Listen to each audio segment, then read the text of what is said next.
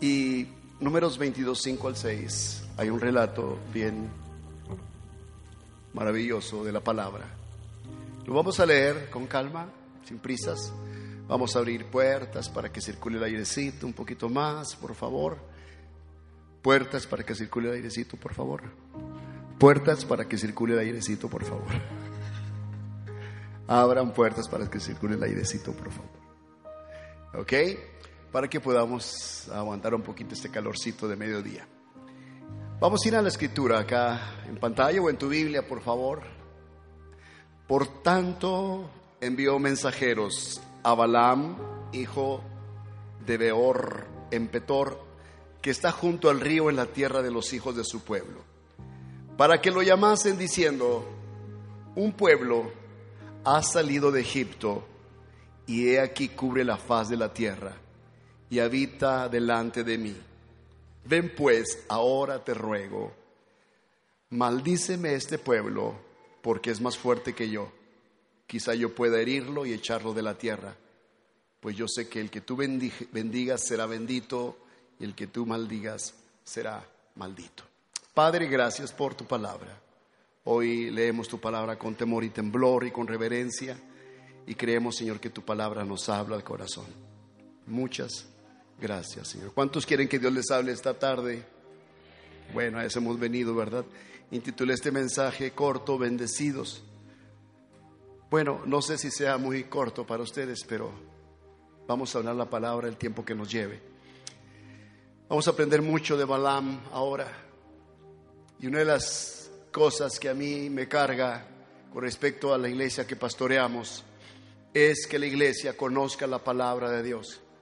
Que ustedes lean la palabra, que ustedes mediten la palabra, que ustedes apliquen la palabra correctamente, porque se ha levantado una serie de personas predicando una palabra que no es palabra de Dios.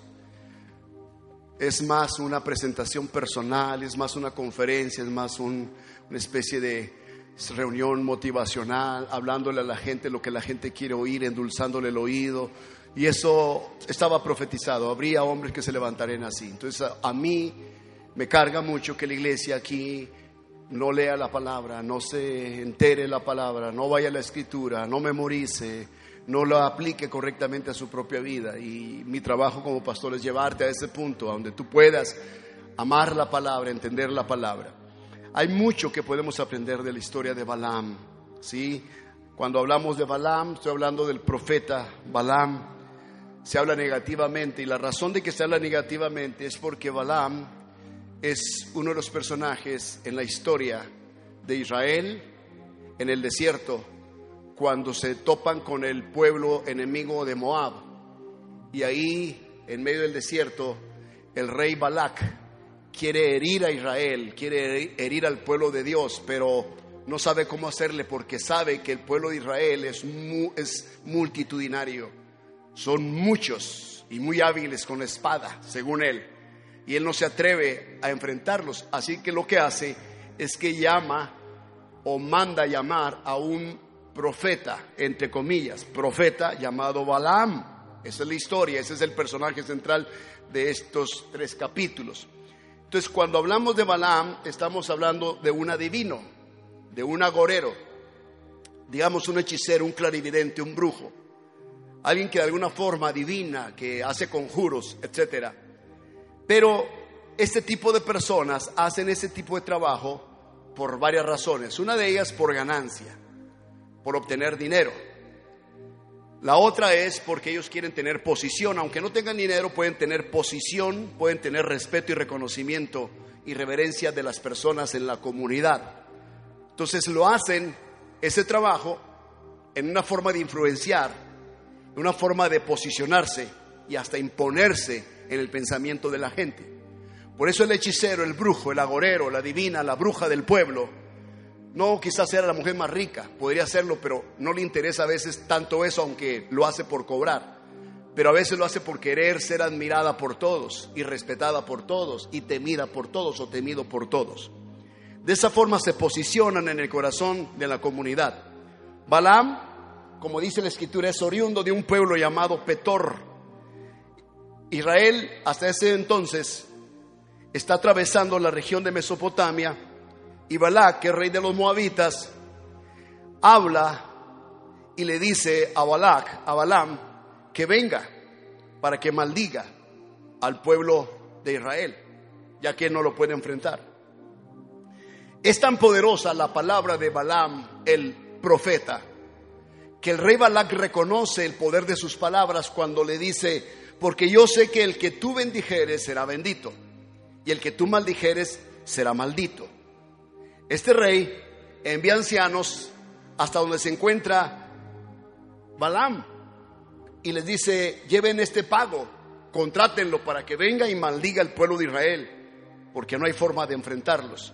Entonces está pagando por la adivinación, está pagando por el conjuro, está pagando para que Balaam maldiga al pueblo de Dios. Lo interesante es que este hombre, Balaam, antes de aceptar el contrato y el pago, le dice a los emisarios del rey Balak, espérenme, déjenme consultar primero con Dios, porque no quiero enfrentar a un pueblo que Dios ha bendecido con una maldición porque me va a ir mal. Y entonces él hace algo que pocos creyentes a veces hacemos cuando se trata de hablar, de hablar mal de alguien que ha sido bendecido. A veces nosotros los creyentes nunca consultamos con Dios y hablamos palabras y maldecimos y excomulgamos de nuestras vidas y sacamos de nuestras vidas, de nuestros círculos a grupos y a veces de, a las, de las congregaciones a gente que son gente bendecida por Dios, sin consultar a Dios. Yo me pregunto con qué osadía lo hacemos cuando un rey pagano o un profeta pagano, un agorero, un adivino clarividente pagano, no se atrevió a hacer eso, a maldecir al pueblo de Dios sino dijo, no, no puedo hacer eso, déjenme hablar con Dios primero a ver qué dice. Entonces, hay momentos así en nuestra vida, cuando vamos a enfrentarnos a situaciones como, ¿qué hago? ¿Qué digo? ¿Lo digo yo de mi corazón? ¿Lo digo yo de mi sentimiento a la gente? ¿O consulto con Dios? Entonces Balaam consulta con Dios. En número 22.8 le dice a los emisarios, reposad aquí esta noche y yo os referiré las palabras como Jehová me hablare. Entonces, ¿sabe qué es lo que ocurre tras consultar con Dios? Dios le habló. Dios le mostró lo que tenía que hacer. Dios es Dios y es soberano. No quiere decir que él tenía la aprobación de Dios para todo lo que hacía. Conste esto. No es que Dios respalde el trabajo de un adivino. Al contrario, está prohibida la adivinación. Quien hace hechizos, el agorero, el sortílego, el que adivina suertes, el que echa las cartas, el que lee la mano, el que lee el café, el que lee todo esto, el que hace todo ese tipo de conjuros y hechizos. Está prohibido en la Biblia esa abominación delante de Dios. Pero este adivino consultó a Dios y habla de algo que nosotros tenemos que hacer. Si nosotros conocemos a Dios, debemos consultarlo para todas las cosas que nosotros vayamos a decir. ¿Qué es lo que Dios le dijo? Así le dice el Señor no vayas con ellos, ni maldigas al pueblo, porque es bendito. Balaam baja y le dice a los príncipes emisarios, díganle a Balac, su rey, que Dios no me deja ir con ustedes para maldecir al pueblo de Israel. Entonces Balac, en el capítulo 22, 18, insiste una segunda vez, envía príncipes más, príncipes más honorables y llega, llegan con Balaam, le dicen, mira, Dice el rey Balak que hay plata y oro suficiente para ti, con tal de que tú maldigas a Israel. Entonces Balaam le responde, aunque Balak me diese su casa llena de plata y oro, no puedo traspasar la palabra de Jehová, mi Dios. Ahora está reconociendo a Dios como su Dios. Ahora está reconociendo a Jehová como su Dios. Entonces uno no puede Esperar la aprobación de Dios en todo lo que hagamos, no importa si le decimos a Dios, mi Dios, o si mencionamos el nombre de Jesús. Por eso, en las casas de todo este tipo de personas que adivinan, que hacen conjuros, vas a encontrar una Biblia, vas a encontrar el nombre de Dios, el nombre de Jesucristo, vas a encontrar una virgen acá, vas a encontrar la cruz, vas a encontrar un santo, vas a encontrar otro, vas a encontrar hasta la Biblia abierta en el Salmo 23 como si fueran aliados de Dios, pero no son aliados de Dios. Aunque digan que es su Dios, Él no es su Dios. La pregunta forzada aquí es, ¿cómo es que un adivino, clarividente, visionario, o profeta pagano prefiere consultar a Dios antes de maldecir a su pueblo, al pueblo de Dios. Y hombres y mujeres de Dios no consultan a Dios antes de hablar mal, especialmente cuando hablar mal, que es maldecir, ya sea con razón o sin razón, de una persona, alguien que es del pueblo de Dios. ¿Cómo se atreve uno a hablar de un hermano, por ejemplo? Mal. ¿Cómo nos atrevemos a hablar mal de un líder en la iglesia, de una autoridad eclesiástica? ¿Cómo nos atrevemos a hablar del pueblo de Dios? Si este hombre ni siquiera se atrevió a hacerlo, sabiendo que era un hombre malo y perverso. Balaam dijo en números 23.8 algo que nosotros debemos meditar. Escuchen lo que les voy a decir, esta verdad. Y aquí se van a descorrer, descorrer muchos velos de nuestra vida y va a quedar claro la posición que nosotros tenemos en Cristo Jesús. Balaam dijo así, ¿por qué maldeciré yo al que Dios no maldijo? ¿Y por qué he de execrar al que Jehová no ha execrado? Entonces, la razón principal por la que hombres y mujeres de Dios no consultan a Dios antes de hablar mal de una persona, es decir, maldecir o execrar, esto quiere decir condenar, aborrecer, odiar, vituperar, abominar, rechazar, detestar, difamar, blasfemar e insultar y aún excomulgarlo de sus propias vidas, de su círculo, de su persona y aún de la congregación, es el ego. Es el ego. El ego en Balaam era muy fuerte, pero Balaam a costa de todo eso no quiso hacerlo. Y consultó con Dios. Y Dios le dijo, no lo puedes hacer. Él dijo, no puedo maldecir lo que Dios no ha maldecido. Y no puedo bendecir lo que Dios ha bendecido. Esto quiere decir que nosotros los creyentes, los que venimos de la sangre de Cristo, del linaje de Cristo. Somos un pueblo bendecido por Dios. No hay maldición en nuestra vida porque Dios no te ha maldecido, Dios te ha bendecido. Y lo que Dios bendijo nadie lo puede maldecir.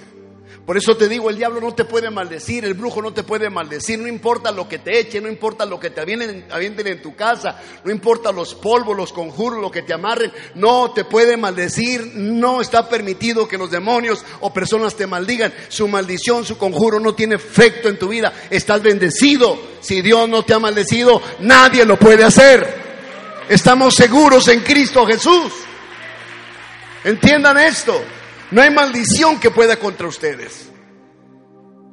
El capítulo 6, 22 de Lucas, Jesús hablando, dice, bienaventurados seréis cuando los hombres os aborrezcan y cuando os aparten de sí. Eso es cuando te rechacen, cuando te saquen de su círculo y os vituperen. Esto es execrar y desechen vuestro nombre como malo por causa del Hijo del Hombre. Somos los bienaventurados cuando la gente por causa de la vida cristiana que llevamos hablan toda cosa eh, maligna contra ti. Somos bienaventurados cuando la gente piense mal de ti, cuando la gente te rechace tu trabajo, en tu escuela. Somos bienaventurados cuando por causa del Hijo del Hombre nuestro nombre es tomado como si fuera malo. Somos bendecidos por Dios, somos bienaventurados mayormente felices. No nos hará nada su maldición. Pablo, eh, Jesús en Mateo 5:11 dice, bienaventurados sois cuando por mi causa os vituperen y os persigan y digan toda clase de mal contra vosotros, mintiendo. Somos bienaventurados. Tú te preocupas porque el vecino habla de ti, te preocupas porque la persona te, te difama, porque la persona comenta o te maldice, te preocupas por eso. Si es porque tú estás afirmado en Cristo, no te preocupes, nada pasa, vas a ser mayormente feliz por eso.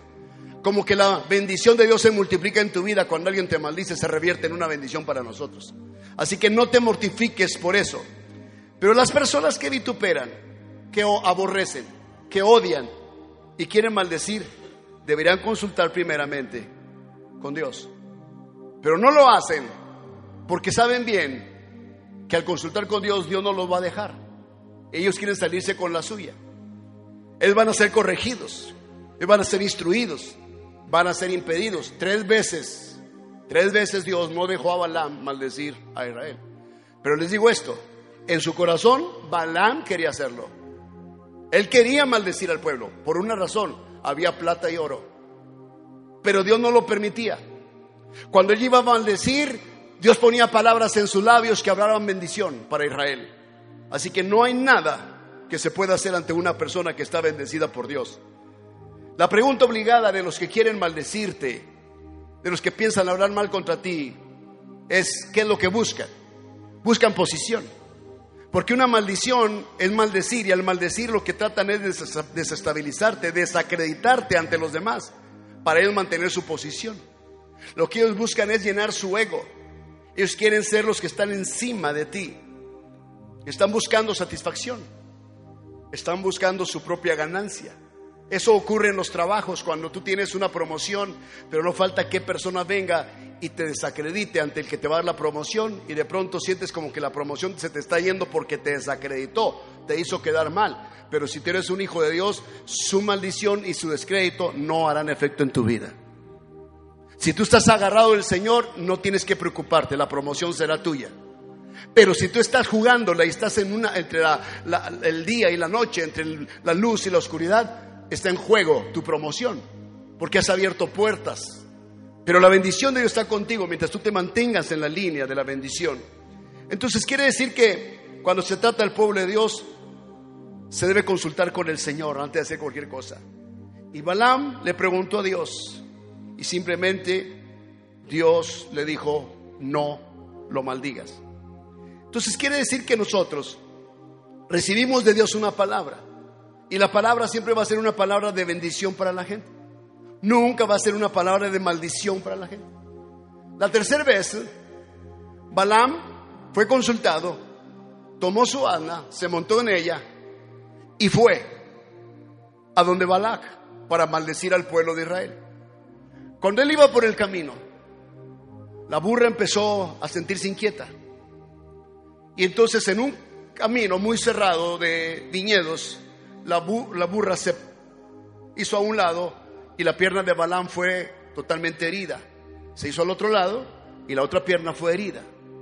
Finalmente la burra trató de escapar de ese camino, como diciendo, yo no voy a ir para que tú maldigas al pueblo, yo no te voy a llevar a que maldigas al pueblo. Y la burra se fue por un lado, una especie de campo sembrado, y de pronto la burra se para, Balán golpea tres veces, y entonces ocurre algo inusual en ese tiempo y también en este tiempo es inusual. ¿Qué es esto que ocurrió? Que simplemente la burra le habló. Habló con él. El capítulo 22, versículo 28, 30 de números dice, entonces Jehová abrió la boca al asna, la cual dijo a Balaam, ¿qué te he hecho? ¿Que me has herido estas tres veces? Y Balán respondió al asna, porque te has burlado de mí. O sea, la burla, la burra se burló de él, no obedeciendo a donde Balaam la llevaba. De esa forma él percibió que la burra se estaba burlando. Estás haciendo lo que tú quieres. ¿Por qué? Porque el adivino, el agorero, el sortílego, el hechicero, el brujo, el encantador trata de tener control sobre todo lo que está debajo de él. Él quiere tener control de las personas. Por eso las personas son recurrentes a sus, por sus servicios vez tras vez recurren a lo mismo, porque son codependientes de Él, porque tratan de mantener control sobre ellas. Entonces, aquí en esta ocasión, la burra no obedeció a Balaam. Balaam la golpeó tres veces, la burra habla Balaam, Balaam dice, se estás burlando de mí. Él dice, bueno, fuera que tuviera una espada en mi mano, ahora mismo te mataría. Y el asna dijo a Balaam, así como cuando el burrito de Shrek hablaba con Shrek. Le dice, ¿no soy yo tu asna? Imagínate los ojitos de la burrita. ¿No soy yo tu asna? Sobre mí has cabalgado desde que tú me tienes hasta este día. He acostumbrado a hacerlo así contigo, es decir, a golpearte a ti. Y Balán respondió, no. Lo que le estaba diciendo la burra, no puedo avanzar porque hay un ángel frente a mí que me detiene. No me deja pasar. Balán no lo había visto, la burra lo vio, la burra fue más entendida en ver la posición del ángel diciéndole no vas a maldecir al pueblo. Dios le estaba enseñando algo a Balaam. Cuando Balaam dice te has burlado de mí, habla de que Balaam había sido tocado en su ego. Ya no se sintió el profeta poderoso, el que era consultado por reyes. Ya no se sintió la persona más dotada de habilidades de ver el futuro una simple burra, una bestia de carga, le impidió ir y maldecir al pueblo. Entonces quiere decir y enseña esto algo importante, que Dios está enseñándonos a través de esta historia que el pueblo de Dios, aunque a veces es un pueblo duro de service, un pueblo muy terco como un asna, Dios nunca golpea a su pueblo. Cuando tú le sirves a Dios, por muy duro que seas y muy terco que seas, Dios nunca te golpea. Dios siempre reconoce el servicio de los suyos. Aunque Dios sabe las flaquezas de todos nosotros, Dios nos ama y Dios nunca tomaría una vara para golpearte. Número 24, 5 al 7. Está Balaam junto a Balac y está decidido a maldecir a Israel. Y cuando habla, abre su boca, empiezan a salir palabras como esta. Cuán hermosas son tus tiendas, oh Jacob, tus habitaciones, oh Israel, como arroyos están extendidas, como huertos junto al río, como aloes plantados por Jehová, como cedros junto a las aguas. De sus manos destilarán agua y sus simientes serán muchas aguas. Noten, él no pudo maldecir, de su boca salió bendición. Habrá muchas personas que tendrán en su corazón la intención de maldecirte, pero de pronto cuando ellos tengan la intención de hacerlo, sus labios cambiarán palabras y saldrá una palabra de bendición para ti. Yo quiero decirle lo importante que es que nosotros no maldigamos especialmente al pueblo de Dios. Que no hablemos mal del hermano, de la hermana, por sus debilidades o sus flaquezas o porque no somos empáticos con ellos. Que no hablemos mal de las autoridades, tus líderes, tus pastores. Que no hables mal de tus eh, autoridades en casa como tus padres, como sus autoridades escolares o de gobierno. Que no hablemos mal. Las maldiciones se revierten, se vienen contra uno. Porque si Dios ha bendecido algo, no lo podemos maldecir. Y cuando maldecimos, aquello se rebota. Uno de los ejemplos más clásicos de personas que han maldecido es el expresidente Hugo Chávez en Venezuela. Cuando él en cadena internacional sale y dice, te maldigo Estado de Israel, y maldijo a la nación de Israel, su sentencia estaba dictada. Vino el cáncer sobre su cuerpo. Él no duró mucho tiempo después de eso. Rápidamente el cáncer se lo consumió. Muchos pensaron que era una especie de estrategia de Estados Unidos tratarle de acabarlo ya que no podían atentar contra su vida de otra forma, sino que a través de bacterias o virus, en comida, en alimentos, en aguas. Pero no, no fue así. El decreto ya estaba dado. Si él maldice a Israel, Dios lo maldecirá a él. Entonces uno no puede maldecir. Por eso uno debe bendecir a la nación de Israel pero también a la Israel espiritual que somos nosotros. A la iglesia debe uno maldecir. Uno no habla mal de iglesias ni de pastores, no importa quiénes sean. Recientemente escuchamos algunos comentarios y noticias de lo que pasó con un gran líder a nivel nacional e internacional de Guadalajara. No hablamos en contra de eso. Esa no es tu posición. Ni tocamos el asunto. No es nuestra posición. No sabemos si es cierto si no es cierto. Pero tú no maldices. Tú no hablas mal de nadie. Esa no es tu posición porque nosotros no estamos para maldición, estamos para bendición. Balaam no pudo maldecirlo, sino que le bendijo. Entonces Balaam dijo, ¿por qué has hecho esto? ¿Por qué lo estás bendiciendo? Si yo te, pagué para que lo maldijeras, es que no puedo, no puedo maldecirlo. Lo que ya Dios bendijo, yo no lo puedo maldecir. Se lo vuelve a decir. quiere decir que nuestra posición, especialmente con la gente en la iglesia, es de bendición con aquellas personas que son nuevas, con las personas que van llegando, que están aprendiendo, con los viejos, con los ancianos, con los jóvenes, es de bendición. No debemos condenar ni aborrecer a nuestro hermano, sino presentarlo delante del Señor. Aprendamos un poquito de la historia de Balaam 23, 23 de este libro de números.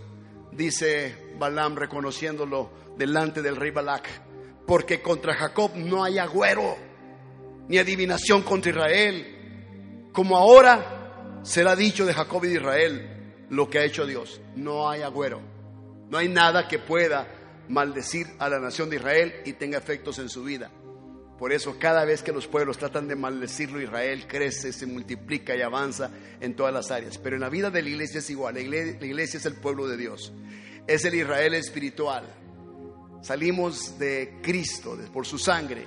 Y cualquiera que trate de maldecir, no hay agüero ni adivinación que tenga efecto sobre nuestra vida. Entonces Balak le pregunta al profeta Balaam, entonces, ¿cómo le hago? Dame una idea, yo quiero, yo quiero destruirlos, ¿cómo le hago? Entonces Balaam le dice, mira, hay una forma como tú podrías hacer que ellos sean abandonados por su Dios. Porque aquí el asunto es que Dios está con ellos. ¿Cómo Dios se puede retirar de ellos? Y Balak le dice, dime cómo. Yo no los puedo maldecir, pero sí te puedo decir qué puede suceder si Dios se aleja de ellos. Y te voy a decir cómo Dios se puede apartar de ellos. Pon mujeres de tu pueblo que se metan con los jóvenes del pueblo de Israel y Dios se va a apartar de la nación.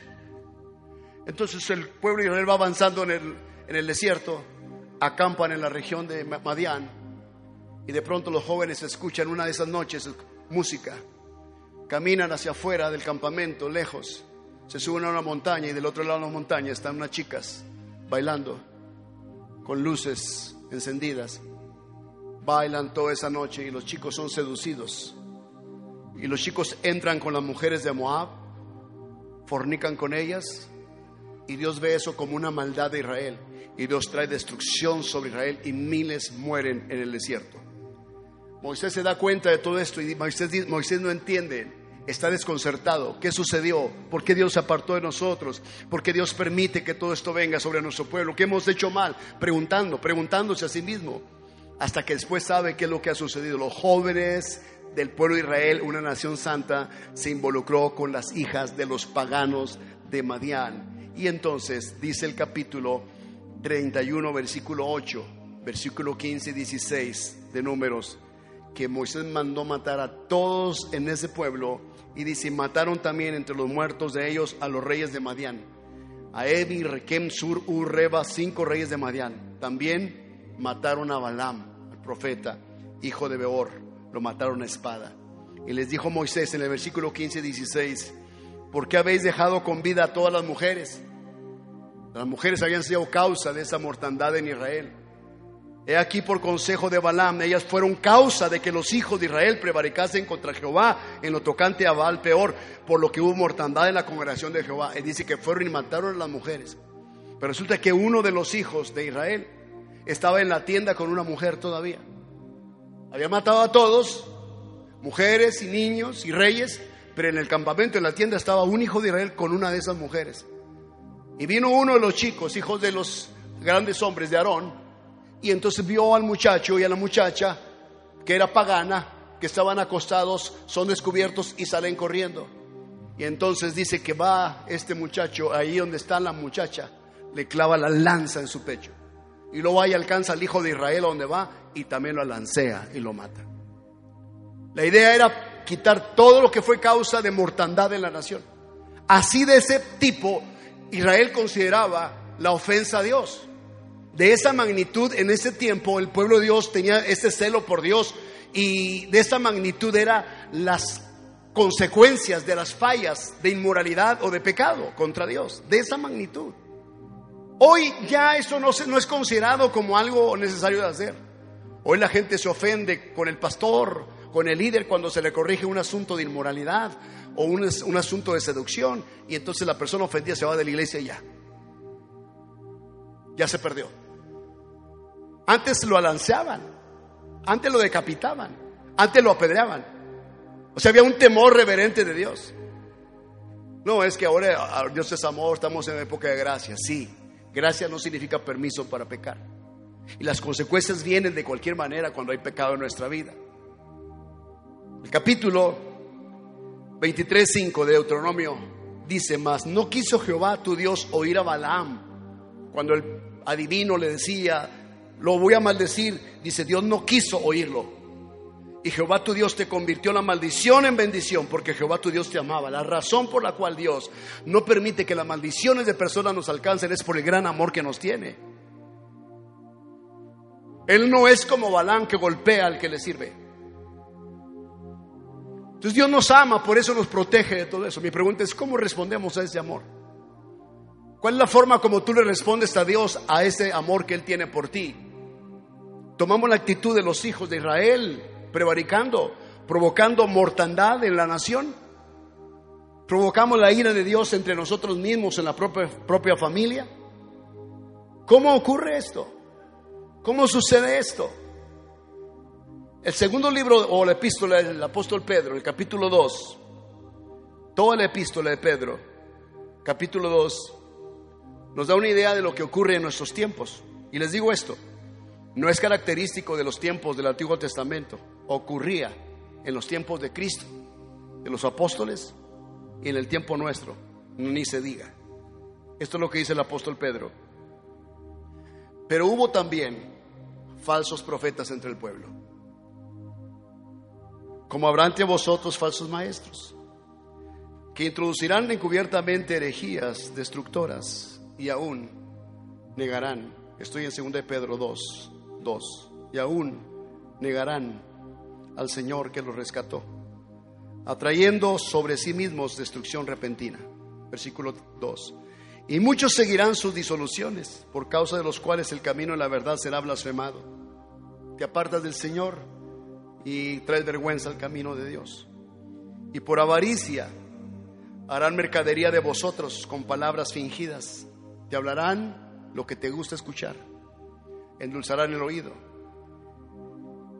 Sobre los tales ya de largo tiempo la condenación no se tarda, su perdición no se duerme. Porque si Dios, escuchen esto, si Dios no perdonó a los ángeles que pecaron en el cielo en la rebelión con Lucifer, sino que arrojándolos al infierno los entregó a prisiones de oscuridad para ser reservados al juicio, y si no perdonó al mundo antiguo, sino que guardó a Noé, ¿recuerdan esto? Acabó con toda la humanidad y solamente reservó la vida de ocho personas, Noé y su familia. Versículo 6, y si condenó por destrucción a las ciudades de Sodoma y Gomorra, reduciéndolos a cenizas y poniéndolas de ejemplo a los que habían de vivir impíamente, y libró al justo Lot, abrumado por la nefanda conducta de los malvados, porque este justo que moraba entre ellos afligía cada día su alma justa, viendo y oyendo los hechos inicuos de ellos. Muchas veces nosotros nos sentimos así con todo lo que se levanta en el mundo. Y si no nos sentimos así, deberíamos sentirnos, porque todos estos personajes en tiempos muy difíciles, donde el mundo cayó en tanta inmoralidad, en tanta depravación, ellos estaban mortificados por lo que estaba ocurriendo, estaban asombrados de aquello que se había levantado, porque ellos sabían que vendría destrucción sobre ellos. Y dice que ahí Lot se sentía abrumado por todo esto, por la conducta, los hechos impíos de la gente.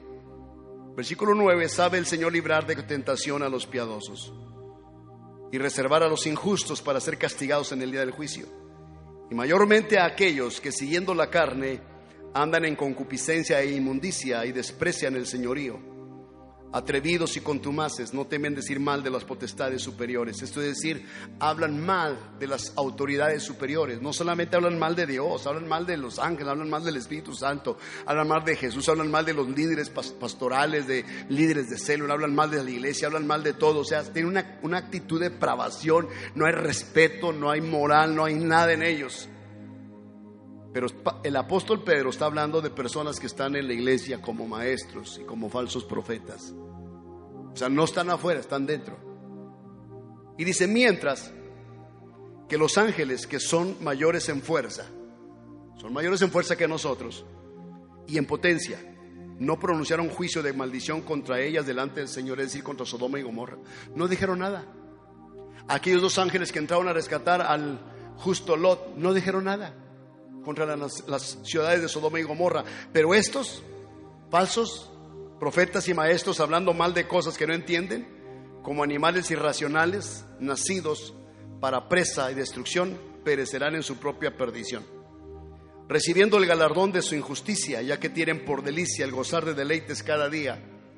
Estos son inmundicias y manchas quienes aún mientras comen con vosotros se recrean en sus errores, pueden estar contigo y ellos mismos hacen mofa de las cosas incorrectas que hacen, de cómo hablan mal de una persona, de una autoridad, porque está hablando de aquellos que hablan mal, que maldicen autoridades superiores. Tienen los ojos llenos de adulterio, versículo 14, no se sacian de pecar, seducen a las almas inconstantes, tienen el corazón habituado a la codicia y son hijos de maldición. Han dejado el camino recto y se han extraviado siguiendo el camino de Balaam, hijo de Beor. Balaam no es otra cosa sino un espíritu que se queda a través de los siglos en la humanidad. ¿Cuál es el camino de Balaam? El camino de Balaam es aquel que lo que hace lo hace por ganancia. Lo hace por ganancia deshonesta. Que lo hace por tener una posición, por tener control. Y hace que los hijos de Dios, los que están en serio, que son inconstantes en su entrega a Dios, sean seducidos por el pecado de la fornicación. Han dejado el camino recto, se han extraviado siguiendo el camino de Balaam, hijo de Beor, el cual amó el premio de la maldad y fue reprendido por su iniquidad, pues una muda bestia de carga, hablando con voz de hombre, refrenó la locura del profeta. Estos falsos profetas y maestros son fuentes sin agua, nubes empujadas por la tormenta, para los cuales la más densa oscuridad está reservada para siempre. Pues hablando palabras infladas y vanas, seducen con concupiscencias de la carne y disoluciones a los que verdaderamente habían huido de los que viven en error. En otras palabras, esos, esos seducen a los que habían estado anteriormente en el pecado y luego llegan a la luz de Cristo y los seducen porque son inconstantes. Todavía no tienen la fuerza, los seducen. Es el clásico hombre que ya está aquí, la mujer que ya está aquí de tiempo y ha perdido su pasión por Dios y ha caído en el espíritu de Balaam. Y cuando alguien llega recién convertido, lo ve apasionado por Dios, lo ve entregado a la obra del Señor. Y le dice, ¿cuánto tiempo tienes aquí en la iglesia? Tres meses tengo. ¿Y cómo te has sentido? Muy contento, muy contenta. Yo ya quiero tener mi célula, yo quiero predicar a Cristo, yo quiero cantar, yo quiero tocar, yo quiero hacer todo lo que hacen aquí. Yo quisiera estar aquí en la iglesia. Qué hermoso es todo esto. Y el otro le dice, sí, espérate que tengas cinco años. Espérate que tengas dos años. Pero ¿por qué me dice eso? Entonces lo seducen. Entran en una discusión y los desaniman. Desacreditan la obra que el Espíritu Santo está haciendo en estas personas nuevas y los vuelven a llevar al error de donde salieron originalmente. Ciertamente, versículo 19, les prometen libertad y son ellos mismos esclavos de corrupción, porque el que es vencido por alguno es hecho esclavo del que lo venció. Ciertamente, si habiéndose ellos escapado de las contaminaciones del mundo por el conocimiento del Señor y Salvador Jesucristo, enredándose otra vez en ellas, son vencidos su postrer estado viene a ser peor que el primero. Entonces ves a un creyente que dejaste de verlo en la iglesia, lo ves ahí, ¿cómo estás?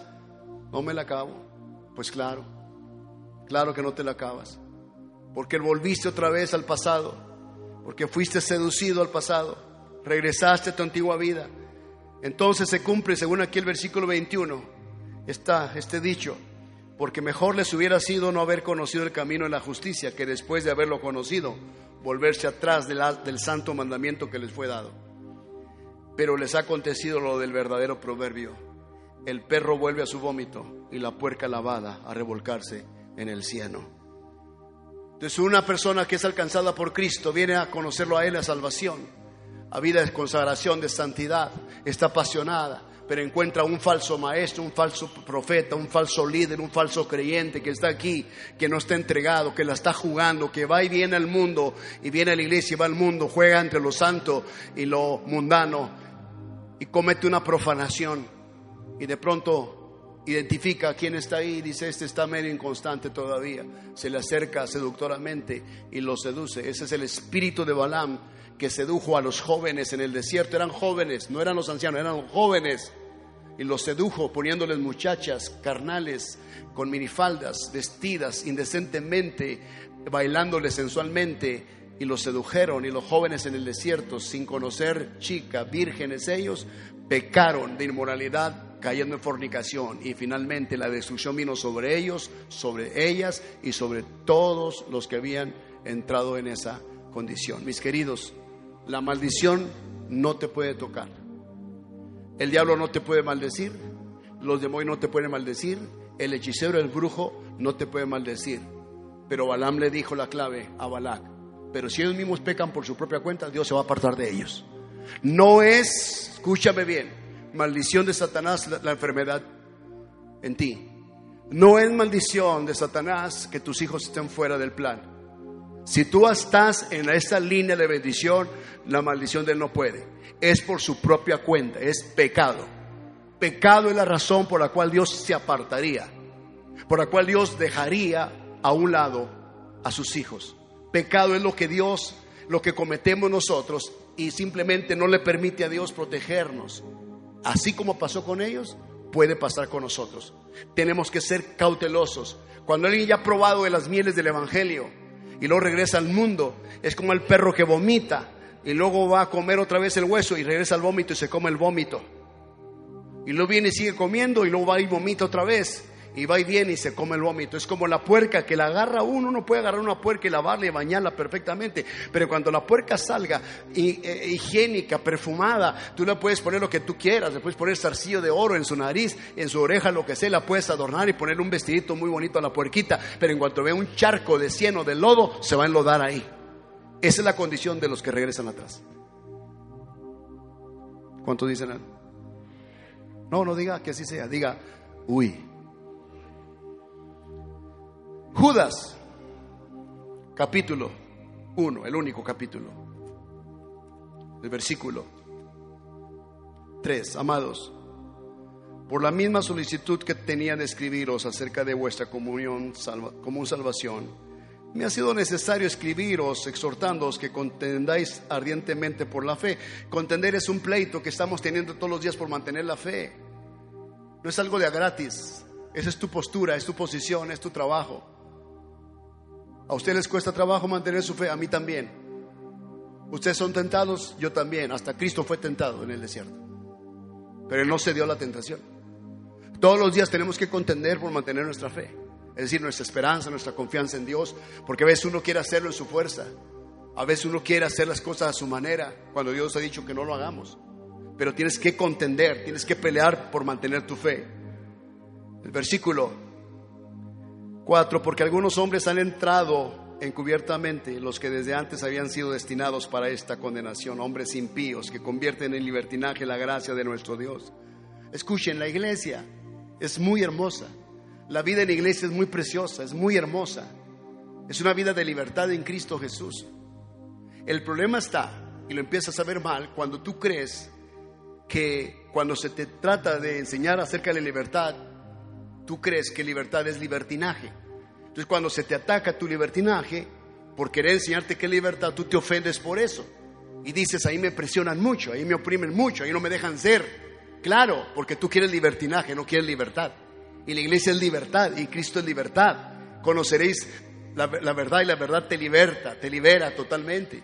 Entonces es libertad lo que estamos tratando de enseñar. Luego dice el versículo, versículo 4, Ah, bueno, versículo 5. Mas quiero recordaros, ya que una vez lo habéis sabido, que el Señor, habiendo salvado al pueblo, sacándolo de Egipto, después destruyó a los que no creyeron.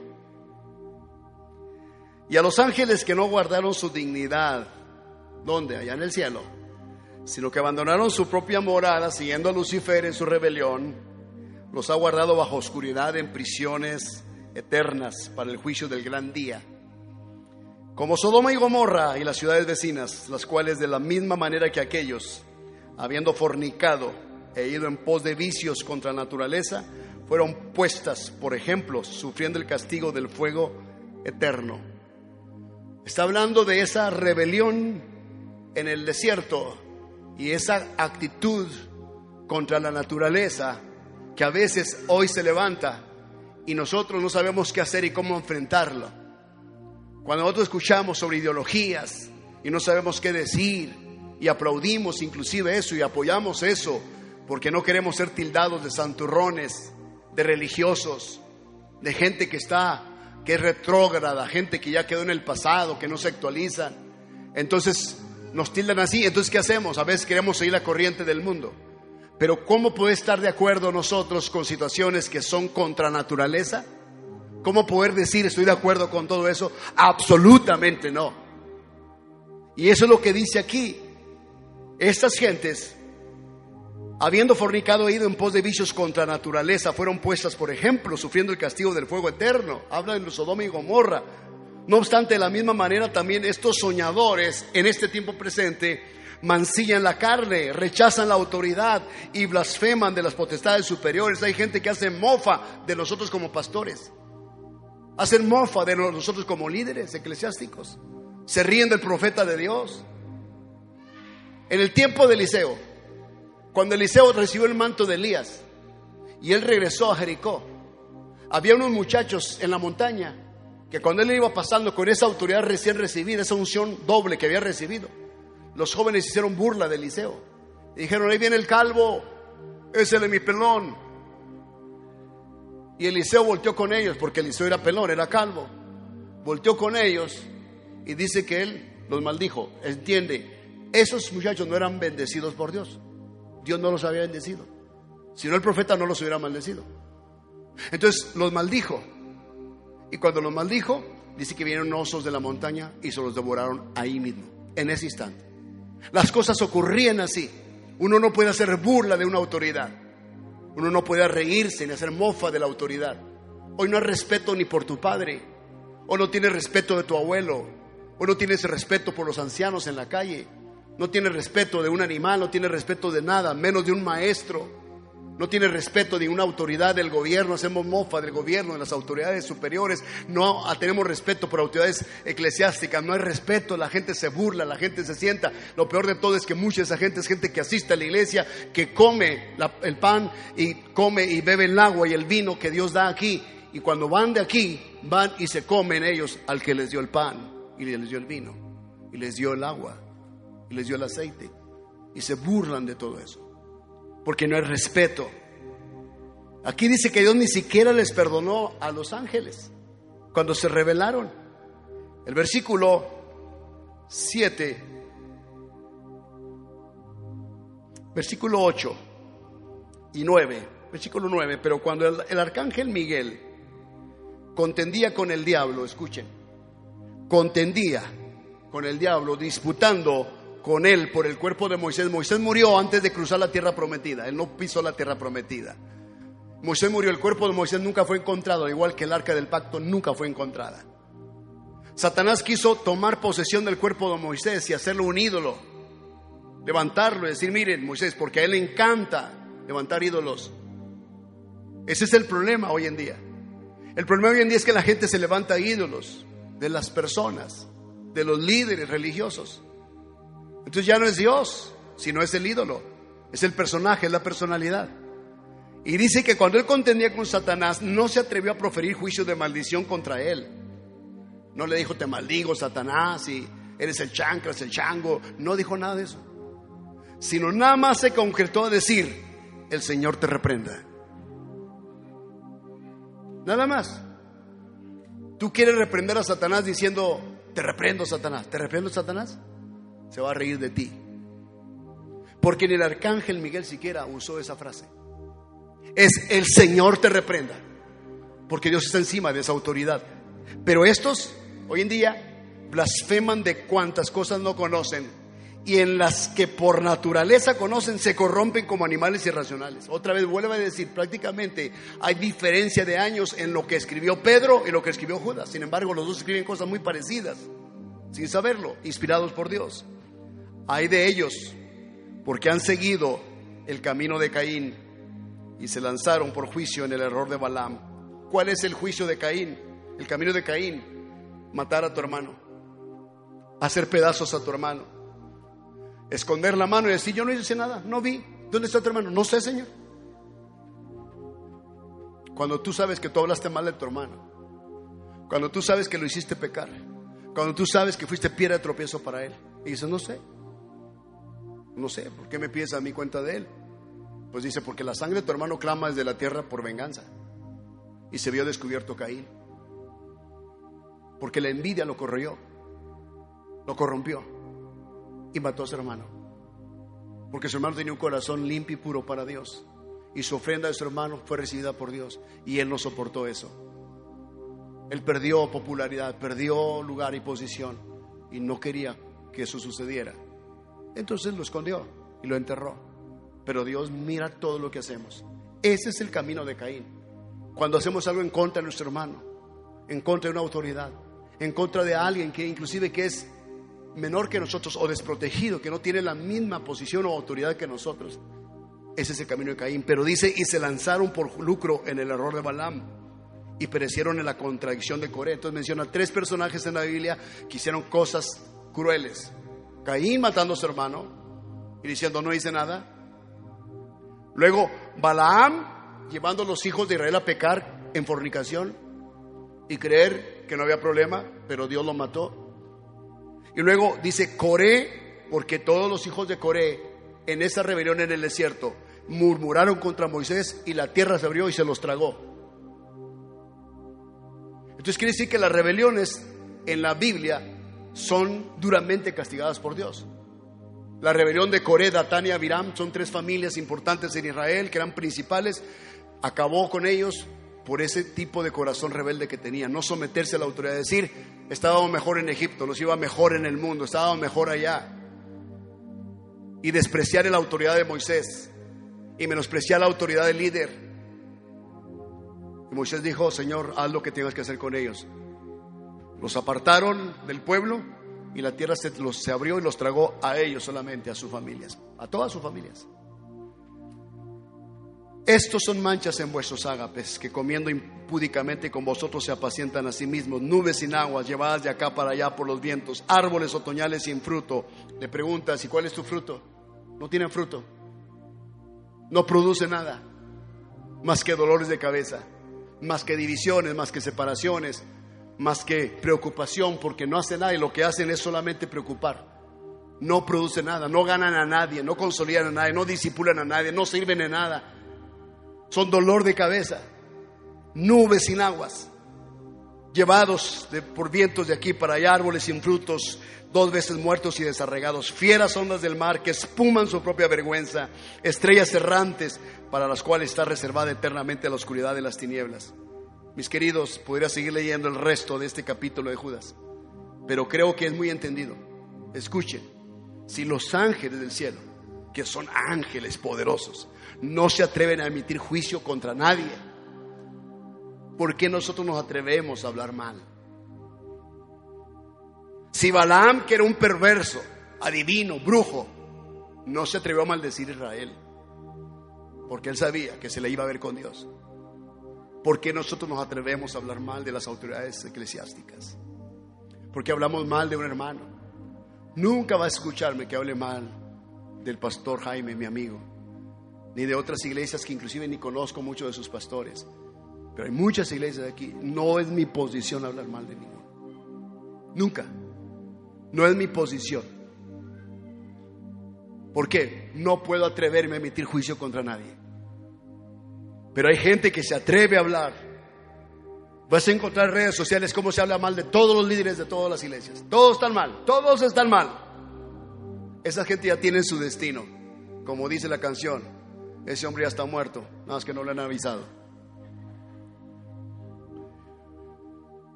Termino con esto, Apocalipsis 2.14. Habla el Señor a una iglesia, la iglesia de Pérgamo. Le dice, pero tengo unas pocas cosas contra ti. Tienes cosas muy buenas, pero unas poquitas contra ti. Que tienes ahí, ahí en la iglesia, a los que retienen la doctrina de Balaam que enseña, que enseñaba a Balac a poner tropiezo ante los hijos de Israel, a comer de cosas sacrificadas a los ídolos y a cometer fornicación. Entonces, ese es el espíritu de Balaam que se mueve en la iglesia hoy en día. Cuando alguien pone tropiezo para que otros caigan. Padres, cuando nosotros como pastores y líderes vemos que la relación entre tu hijo y, tu, o tu hija no está bien, con esa persona con la que están saliendo, nosotros te lo vamos a decir. Porque primero consultamos con Dios, decimos, ¿será que esta relación viene de ti, Señor? Si no es de ti, mejor, más vale que pongamos en alerta a los padres. Entonces, si tú dices, no, es que yo soy papá y yo tomo decisiones, tome decisiones. Pero nosotros no queremos movernos en el espíritu de Balaam y la doctrina de Balaam, que pone tropiezo entre los hijos y las hijas para que pequen. Ese no es nuestro trabajo. Nuestro trabajo es alertarte y decirte esta relación no es buena, no es sana. Ahora, si tú aplaudes esa relación, no podemos hacer nada más. Somos libres de culpa, somos el atalaya que dijo, hay peligro. Si tú te percibes, serás libre del peligro. Si tú haces caso omiso, el mal vendrá sobre ti. No es nuestra función. Más allá de eso, esa es tu decisión. Recuerda, somos bendecidos por Dios, el diablo no puede tocar, pero la maldición puede llegar o el mal puede llegar cuando voluntariamente nosotros desobedecemos y pecamos contra Dios, como los hijos de Israel en la fornicación. Bendecid, dice Romanos 12:14, mientras nos ponemos en pie, bendecid a los que os persiguen, bendecid y no maldigáis.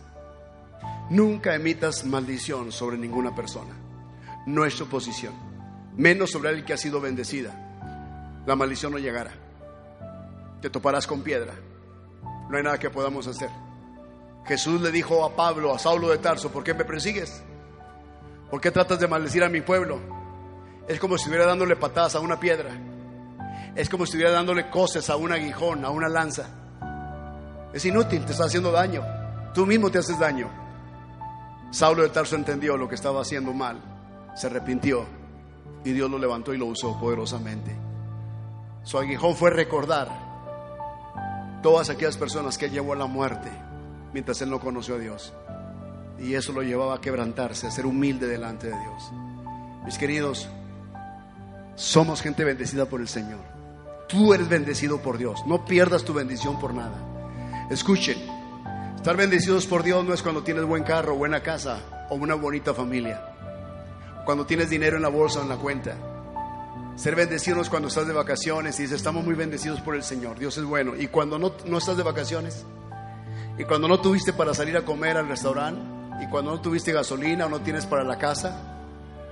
Resumimos las bendiciones. Miren mis bendiciones, cinco bendiciones, cinco niños, muy bonitos, mis bendiciones. Contentos, bañaditos, cambiaditos, tomamos la foto y la presentamos en las redes sociales. Y cuando están mocosos y están zurrados, ¿no son tus bendiciones? Cuando te lloran no te dejan dormir, cuando se enferman, ¿no son tus bendiciones? La bendición de Dios no tiene nada que ver con que tú te sientas bien. Porque Jacob se fue con la bendición de Dios y de su padre sin un centavo en la bolsa. De hecho, se fue huyendo a una tierra que no conocía. Pero sin embargo, estaba muy bendecido por Dios. Esaú se quedó con todas las bendiciones, las riquezas en la casa, pero nunca él tuvo la bendición de Dios. La bendición de Jehová para nosotros es la que enriquece y no añade tristeza. No hay tristeza en la bendición de Dios. Estemos como estemos, nos sentimos bendecidos, nos sentimos amados, nos sentimos protegidos. No hay por qué estar tristes, no hay por qué perder la esperanza en Dios. Estamos bendecidos por el Señor, amigos. Qué bendición pertenecer al pueblo de Dios. Lo que Dios bendijo, nadie lo puede maldecir. El que está bendito por Dios, no hay nada que lo pueda tocar. El maligno no lo puede tocar. No peques, no abras puertas, no hagas nulo el sacrificio de Cristo. Hasta Dios les dijo a los israelitas, ustedes también tienen que poner sangre en sus dinteles, porque el ángel de la muerte no respetará primogénitos, pero si ve la sangre, pasará de largo. Y fueron librados de la muerte. Entonces hay requisitos. Manténgase siempre bajo el pacto de la sangre.